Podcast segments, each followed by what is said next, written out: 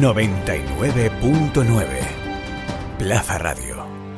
La voz de Valencia. Y da gusto ver Forinvest en la primera edición vuelta a la normalidad, con tanto público, tanta gente y amigos como Raúl Mir. Muy buenos días, consejero delegado de Ángel Impact Economy. Hola Luis, ¿qué tal? un clásico, ¿no? Hace unos cuantos años que estamos por aquí, ¿no? ¿Eh? ¿Cómo pasa el tiempo, Por eh? lo menos 10. Fíjate, ¿qué te parece la vuelta a la presencialidad? Uf, necesaria.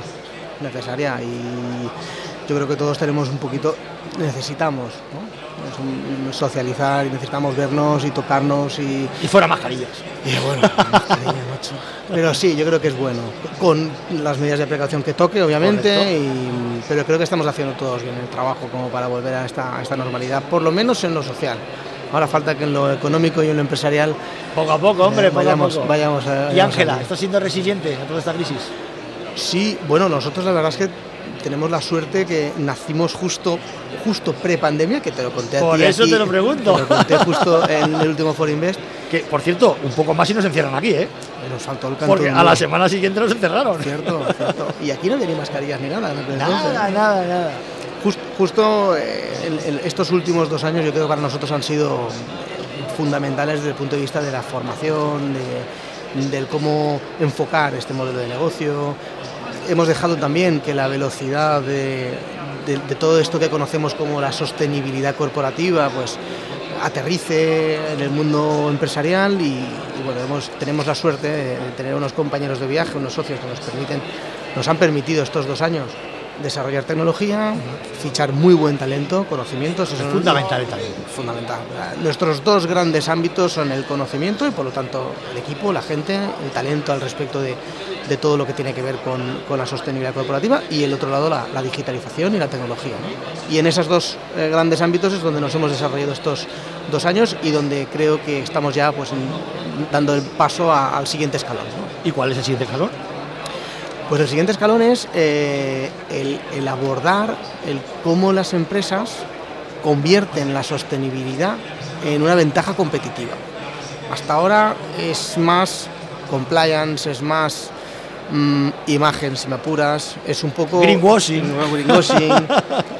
Eh, eh, estos dos años nos ha permitido desarrollar software y desarrollar tecnología que, que gestiona datos. Mezclar la gestión de datos con la toma de decisiones es algo que las empresas necesitan para poder priorizar qué hay, qué hay que hacer y cómo hacerlo en este mundo del el impacto medioambiental, social y de gobierno corporativo. ¿no? Pero tomar decisiones desde el punto de vista del ser humano, no un robot advisor, ¿no? De- claro, o sea, yo creo que lo, lo importante del mundo de los datos, el mundo del Big Data, del mundo de la inteligencia artificial, en definitiva, es eh, que, que permite a, a los seres humanos tomar decisiones de una forma mm, más objetiva, ¿no? con mayor conocimiento de causa.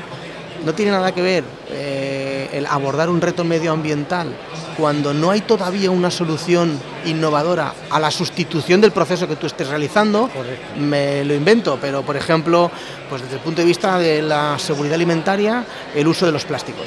Joder, pues si no tenemos todavía una solución desde el punto de vista de producto que sustituya el uso de plásticos, pues ¿por qué tenemos que eh, demonizar el uso del plástico? No, el, el plástico está haciendo su papel. Ahora, habrá que desarrollar soluciones que permitan sustituirlo. O sustituirlo o hacer un uso diferente del que, te- del que estamos haciendo hasta ahora, ¿no? Por poner un ejemplo. Sí. Yo creo que es importante el, el mezclar bien eh, innovación, mm, datos al respecto de cuándo y cómo abordar retos y, y competitividad. Al final las empresas tienen que ser conscientes de ello. Raúl, ¿qué van a aportar los fondos Next, Ne- no, ¿cómo que van a aportar los fondos Next Generations en el sector, sobre todo estás hablando de digitalización, clave, sostenibilidad, clave, porque estamos en un país, ¿no crees que estamos un poco rezagados respecto a nuestros competidores del entorno? Bueno, la- las velocidades, es cierto que las velocidades en, en los diferentes países de la Unión Europea y en el, en el mundo en general, yo creo que son dif- diferentes, pero porque las realidades y, las, y, las, y los enfoques desde el punto de vista de la competitividad empresarial también son diferentes. Si vemos, por ejemplo, cómo China está abordando el mundo de la sostenibilidad, es mm, me espero a ver qué hace el resto y luego ya hago yo, ¿no? Todo aún así- encriptado. Hablar de China es encriptado. Exacto. Pero, pero aún así sí que es verdad que ya, ya estamos viendo que, que hay unos- una serie de compromisos de emisiones, que hay una serie de que se están dando cuenta que, que- que no pueden darle la espalda a todo este mundo. ¿no? En- en- te vas al otro lado del charco, Estados Unidos, y ves que eh, allí el, el mundo de la sostenibilidad es rentabilidad. O sea, lo ven como una oportunidad. El mundo del capital, el mundo de la inversión SG, la inversión en determinado tipo de innovación relacionada con retos sociales o medioambientales, sobre todo cambio climático, descarbonización, etcétera. ¿no? Por tanto, es una perspectiva mucho más capitalista, mucho más de esto lo hago porque va a ser rentable para. Y en, y en Europa eh, estamos mucho más condicionados por, probablemente por nuestra cultura, por el estado del bienestar, por el cuidado de las personas, por el mundo del compliance, la regulación. Aquí regulamos antes Todo. de cualquier otra cosa. ¿no? Todo. Y, y esas tres realidades hacen que eh, las velocidades de los países pues, eh, sean diferentes. ¿no? En, en el ámbito europeo y los fondos Next Generation que me, preguntaba, que me, preocupaba, me preguntabas, eh, creo que aceleran.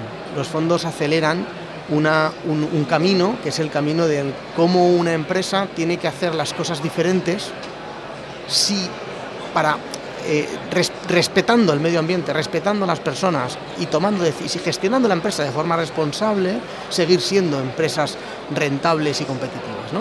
Pero se- claramente se busca un cambio de modelo económico, que es necesario porque un ¿Y modelo está preparado España para ese cambio? Sí, estamos mucho más preparados de lo que nos creemos, por dos razones. Mira, una porque la obligación te condiciona y las grandes cotizadas, eh, las grandes empresas son conscientes claramente de que esto desde el punto de vista regulatorio es imprescindible, pero ya le están viendo la oportunidad a, a- a este mundo. Dos, porque el consumidor te está condicionando, cada vez más las nuevas generaciones eh, te muestran el camino de lo que van a comprar y de lo que no. Con los bichos estos que tenemos en la mano. Correcto. Y eh, el tejido empresarial español es un tejido empresarial de pyme y muy apalancado también en la empresa familiar. Los valores de la empresa familiar, los valores de las pymes es de perdurabilidad. Y la sostenibilidad es eso, la sostenibilidad es perdurar. Se hacen infinidad de prácticas en el mundo de la empresa desde hace mucho tiempo que están muy alineadas con los valores de la, familia empresaria. Lo que hay que hacer es ordenarlo.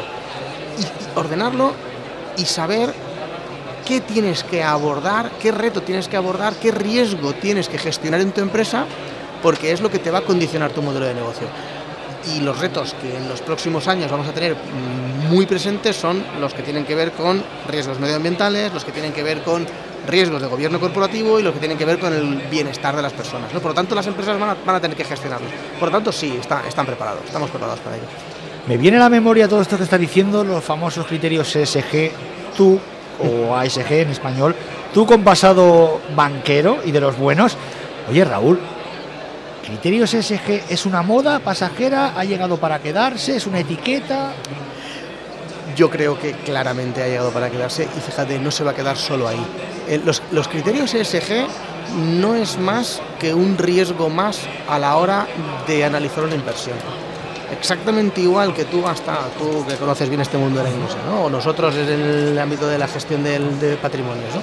Tú analizas el riesgo que tiene el activo donde vas a invertir y, y tienes ese binomio rentabilidad-riesgo. ¿no? Correcto. Muy bien.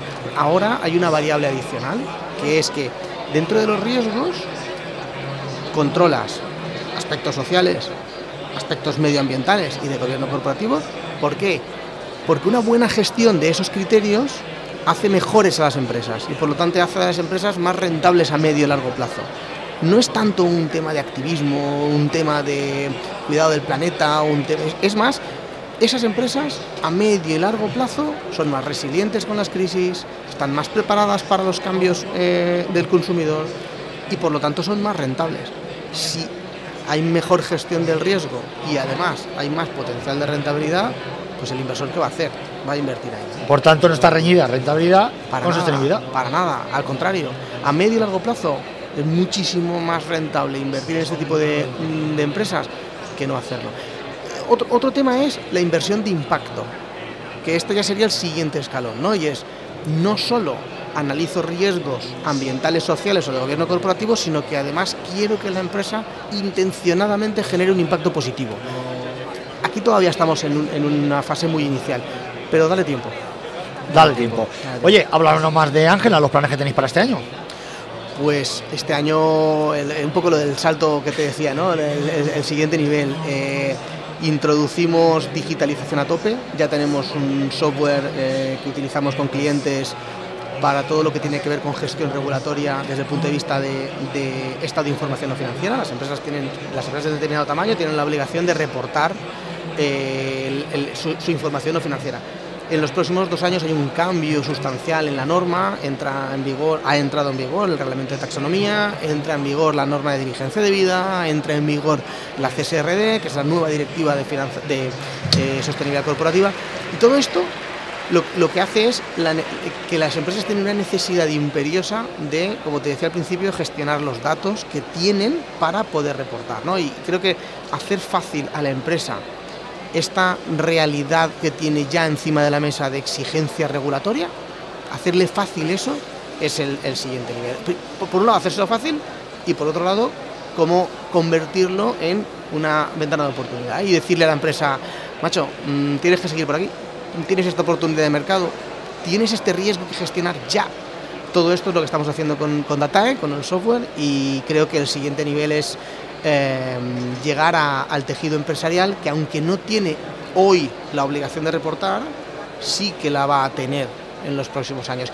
Y fundamental, empezar. Para nosotros es fundamental empezar. La última, Raúl. ¿Los datos son el presente o el futuro? Bueno, los datos son el pasado, ya te cualquiera al que le preguntes al respecto de cómo ha tomado decisiones, eh, tiene que ver con los datos. Sí que es cierto que no se puede perder nunca la intuición. Y ahí el mundo de la, persona, y es muy importante que siga, se sigan gestionando los datos, pero que las decisiones las siga tomando eh, las personas. ¿no? Pero los datos, por supuesto, son el pasado, son el, son el presente y el futuro no tengo ni idea, ya veremos. Y muy intuitivo ha sido siempre Raúl Mir, consejero delegado de Ángela Impact Economy. Un placer como siempre, Raúl. Muchas gracias, Luis. Un abrazo. Un abrazo.